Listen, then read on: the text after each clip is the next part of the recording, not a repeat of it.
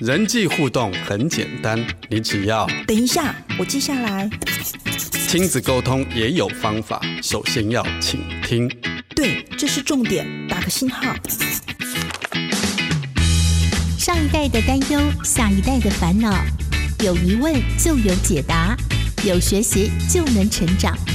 欢迎收听《爱的记事本》。每天爱你多一些，欢迎收听《爱的记事本》，我是雨林。你今天要在《爱的记事本》当中写下什么样子爱的只字片语呢？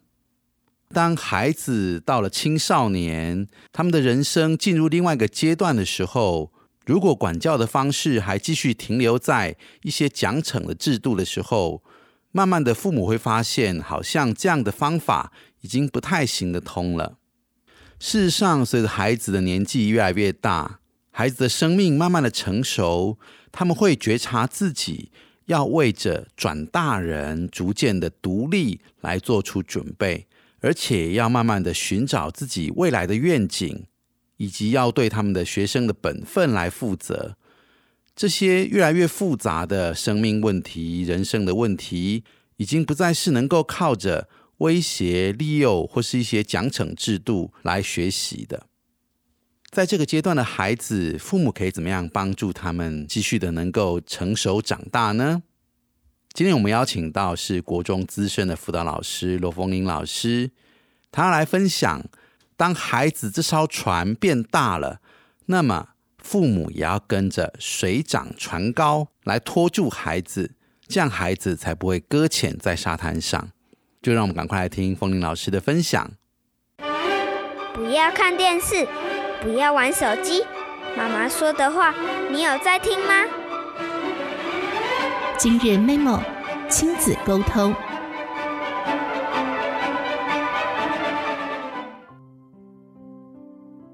各位听众，大家好，我是罗风铃，很高兴能够来爱的记事本来跟大家分享一些有关于亲子教养的议题。我今天特别想要跟大家分享的是，啊，我前阵子呢听到一个故事，它其实就是提到是说，哎，有个人他的那个船好停在岸边了，停在海滩边，然后就是不能的不能下水嘛，然后他就一直想尽办法把这个礁石搬开，想说把全部的礁石搬开，那这个船就有机会行走了。然后事实上是我们都知道，我们就算是把所有的礁石都搬开了，其实没有靠水的话，水不够多的话，那其实这个船仍旧会在岸边待着，动也不能动，因为它其实是需要啊需要水的才有办法行走。所以我今天特别想要分享的是，尤其是随着孩子年龄越来越大，我们可能不能。一直以搬礁石的状态、搬礁石的一个态度去教养孩子，我们应该就是试着让自己是让自己是长高水位的方式，长高我们自己父母亲的水位，也同时能够长高孩子自己生命中的水位，去教导孩子，就是我所谓的嗯比较气度的方式，让养出大气的孩子。那我分享一些我觉得长高水位的一些教养的方向。第一个是呢，我们能够活出我们希望孩子活出的样子。用一个实际的案例来比喻，我之前经常接到家长因为管教手机来抱怨的电话，我都不说求助哦，因为我大部分听到真的是抱怨，并不是他真的希望获得什么方法，而是他们就来抱怨。举一个例子来说好了，有一个妈妈，她很抱怨说，她管教女儿划手机，结果女儿就跟她回嘴：“我才不要听你的嘞，你玩多久我就要玩多久。”然后妈妈就跟我抱怨这件事情，我觉得还蛮容易处理的，我就跟这个妈妈说：“既然女儿都这样讲了，那女儿不在的时候就算了嘛，哈，但是女儿回到家的时候，那也就玩半小时。”然后你就把手机收着，然后就远离你的手机，就先做示范。啊，你就玩半小时，按照女儿说的，你玩多久就玩多久。那女儿就跟着玩半小时，那就收起来，其实还蛮好处理的嘛，哈。对，然后结果他妈妈就跟我说：“不行不行，我离不开手机，因为我要追剧，我要干嘛干嘛干嘛的。他可能要购物要干嘛，反正他就是得一直划着手机，他自己没办法离开手机，但是他会觉得我就只是想要管教我女儿，但是我并不想要身教，我是想要靠着嘴巴就管好我的女儿。至于我自己做什么，那就是我自己人。”那就是我自己妈妈还是想要活得嘿。那我想要特别说的是，当孩子到了青春期，年龄越越大，如果单单想用言教，真的已经没有什么效了。因为孩子是看父母做什么长大的，不是听父母说什么长大的。身教才有，身教才真的可以让孩子的水位长高啊！你可以去想嘛。如果我们自己也是身教，也是一个有有一个涵养的人，我想你的下一代也就会看着你，也变得有涵养的人。如果我们自己本身就是那种懒散呐，举比较，我举一个比较极啊夸张的例子，假设我本身就是满口的脏话，然后哎做事斤斤计较，然后然后家务不整理乱丢。那我却希望管出一个讲话文质彬彬、有礼，然后很会打理家里的孩子，我觉得很困难。因为我们的，如果我们自己的状态、生命状态就这样，我们如果去期望去教出比我们跟就是跟我们状态不一样的，所以其实我说的就是我们父母亲活出我们希望孩子活出的样子，这件事情我就可以稍微提一下。啊，我两我的我自己两个孩子啊，我们先讲大家可能比较熟悉的国文，呃，国文能力好了。其实大家可能知道，现在蛮多孩子补习国文的，因为国文是比数学跟英文、理化那些更难迅速增进的能力。因为到了国高中，国文已经读得非常非常难了，因为那是我们的母语嘛。所以其实很多人补国文是很难提高分数的。那我的两个孩子在所谓的嗯，先讲这个国国中会考好了，我的两个孩子都是 A 加加，一个错一题，一个错两题，其实算蛮蛮好的成绩。他们也没有补过国文，然后你说连那个叫什么嗯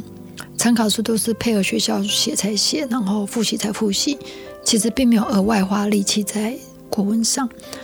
但是我很清楚知道，说，哎，两个孩子他们的国国文能力很好，因为他们真的读了很多很多的书。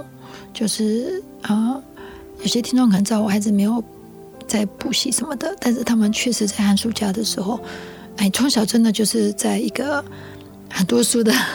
环境中长大。因为我之前爱看书，所以家里真的是几千本的书啊，就是很多的书柜，所以孩子其实。包含去做远程啊，到现在还是一样哦。要去做啊，去做啊，铁路啊，去做远程的旅行，他们还是会习惯带书，不是带手机哦。手机是会带了，还是会习惯带书，因为觉得总是要打发时间呢。他他们还是会习惯带着书这样子。嘿，就是尤其有时候去外面住饭店，他们还是会各自带书，包含我自己都会带书。所以我觉得啊，以我个人来说。我就是给了孩子一个很好的，嗯，爱阅读的一个榜样，就是身教。所以孩子其实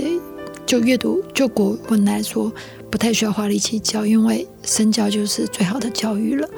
好，那另外一个想要分享的就是，冲动是孩子的本能，因为大家知道，孩子到了青春期会变得有主见，他不会再像小孩子一样，哦，你讲什么他听什么，他做什么。因为到了青春期变得很有主见，这这当然是一件好事。因为到了青春期，再就是要变成大人了，他必须要能够很有自己的思考、自己的决断，不然他出社会怎么办？又不啊，我们不可能永远在旁边帮他做主意嘛。所以青春期会有很多自己的主见，只是他们在表达过程中，为了让你听他的，他们会想用冲动的方式让我们。让父母亲屈服，尤其是我们父母亲很有意见的人，你会发现，如果我们父母亲很强势，那孩子会很担心他的意见我们不甩他，所以孩子一开始就会用一种很直白的方式去强烈表达他的意见，好让我们父母亲不敢不答应。相反的，如果我们本来就是一个比较温柔的父母，其实孩子也会用温柔的方式跟你表达，因为他不需要用这么大的力气，他不需要让你屈服，他只需要跟你沟通就好了。所以，其实这是一个互相影响的状态。所以有一，所以冲动其实是青少年的一个本能，但是软化就是父母的本事。嗯，所以当我们知道说冲动直白其实是青少年的一个本能的时候，那我们就要避免直觉性的反应，就是我们不要孩子一冲动，我们就开始气炸又发飙。那其实这两个就是就是变成一个青少年一个老青年的概念，所以这个时候父母呢，我们的老成生命这时候就有用了。我们这时候呢就要先暂停，他激动我们就先暂停，缓一缓，借故转换环境，可以跟他说啊，妈妈要去，爸爸要去上个厕所，你就可以蹲很久。就是你透过这种，当然最好能够同理跟倾听哦。那或者是你就保持沉默，但是你眼神很坚定，等等之类的，反正不要是气炸跟狂飙。那我们展现出我们的老成生命的大气的时候，跟沉稳的时候，毕竟我们大大二三十岁，我们要有我们的沉稳跟大气。那其实孩子会因为看到一个不容易被激怒的父母，一个巴掌打不响嘛。他激动，你不会跟着他起舞，那其实孩子自然就会减少暴走的行为。那他就是一个怎么样？我刚刚说的，他的生命的水位，他的气度也就跟着长高了。他就不会是一直是小屁孩，因为你的沉稳会造就孩子的沉稳。嘿，所以其实冲动是孩子的本能，但是软化是父母的本事。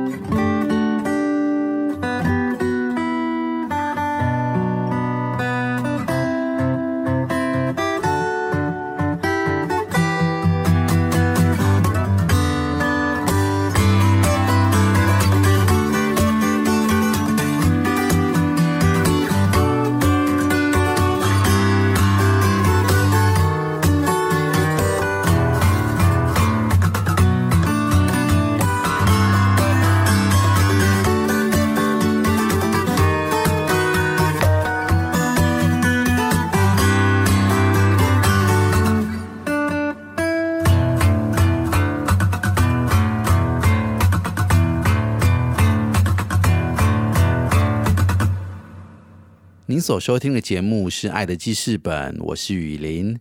今天我们的来宾罗凤玲老师提到，其实人老得很快，但是成熟的很慢。从国小到国中，其实一眨眼就过去了。但孩子生命的成熟，往往会落后于年纪的增长。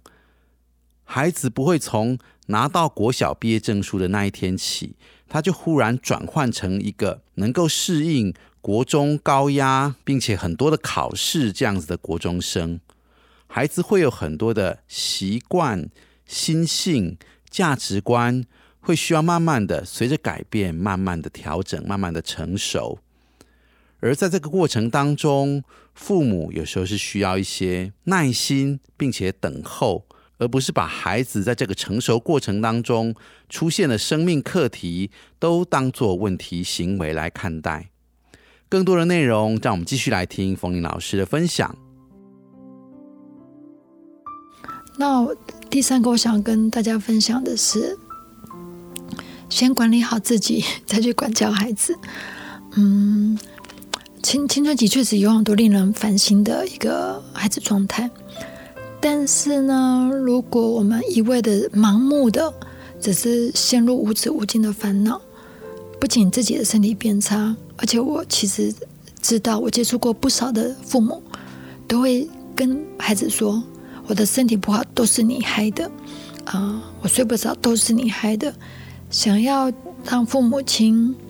的牺牲，然后想办法让孩子增加他的内疚感，就以为孩子会因为内疚就怎么样就变好了，其实并不会。孩子会因为内疚，内疚叫做自我攻击，他会 会因为内疚感而更想要逃避亲子的互动跟关系，甚至更想要直接直白的逃避父母，一回到家里就把门锁起来。我举个例子来说好了。如果有长辈的，有时候你会发现，有些长辈看到儿女儿孙返返家，就会常常以“我都快死了，再见面也没有几次了”，其实就是想暗示明示，希望常常回来看老人家。但是我们会因为这些所谓的，可能会因为增加返返乡的次数啦，但是内在其实是想逃避的，因为就是感觉上被威胁了嘛。或者说被勒索了嘛？哎呀，就是说，其实内疚并不是一个很好的互动方式。我们会因为对于这个人内疚，我们其实是不想要跟他接近的。因为我每次看到你我就有罪恶感，我怎么想要接近你？所以啊，我会鼓励父母亲不要用增加孩子内疚感的方式去教养孩子。相对的，我们不要受孩子的影响。我们当孩子有状况的时候，我们反而回顾回过头来。注意自己的健康生活，就像是我最最常鼓励的，无论发生什么大小事，就是要好好的吃饭，好好的睡觉，好好的运动，多喝水。就是你，你，你能够沉稳的过自己的生活，你让自己能够保持情绪稳定，我们就不会去暴走、狂飙，做一个失控的父母。那其实自然就可以有有很好的准备去教养孩子。就是我们先管理好自己，优先再去教养孩子，这个是可以帮助孩子更有水位。为什么？因为他看到你，他可以获得你的教养是是有品质的，不是一个用什么情绪啊内疚。他获得你的教养是有水准的、有品质的一个教养。虽然我们是父母教养孩子，然后你管理好自己，你的给他孩子的教养就是有水准的，那自然。孩子的诶，生命水位自然就会长高了。嗯，这不是技术的问题，这真的就是一个哦态度、口语，那是一个全方位的一个教育，这件事情很重要。嘿，然后最后一个想要特别分享的是，嗯，觉得人生真的有很多东西无法预测，就是你每天在路上，你我们应该都知道，每天都有死人，每天都有车祸，每天都有各种的意外，什么时候发生战争，什么。地震，就是我们其实很多事情很难预测，也很难周全。啊，或许孩子经过你的努力，他的自律发展的不如你预期，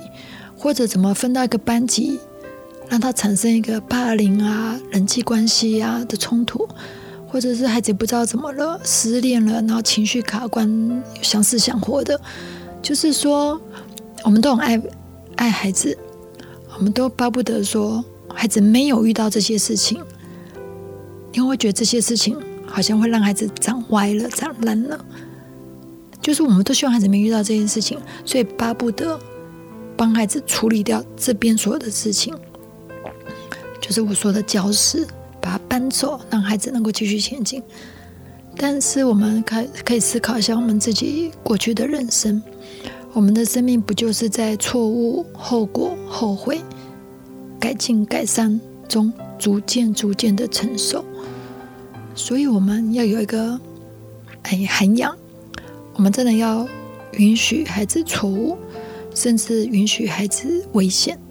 我常常喜欢用“危机”这两个字，危险才会有机会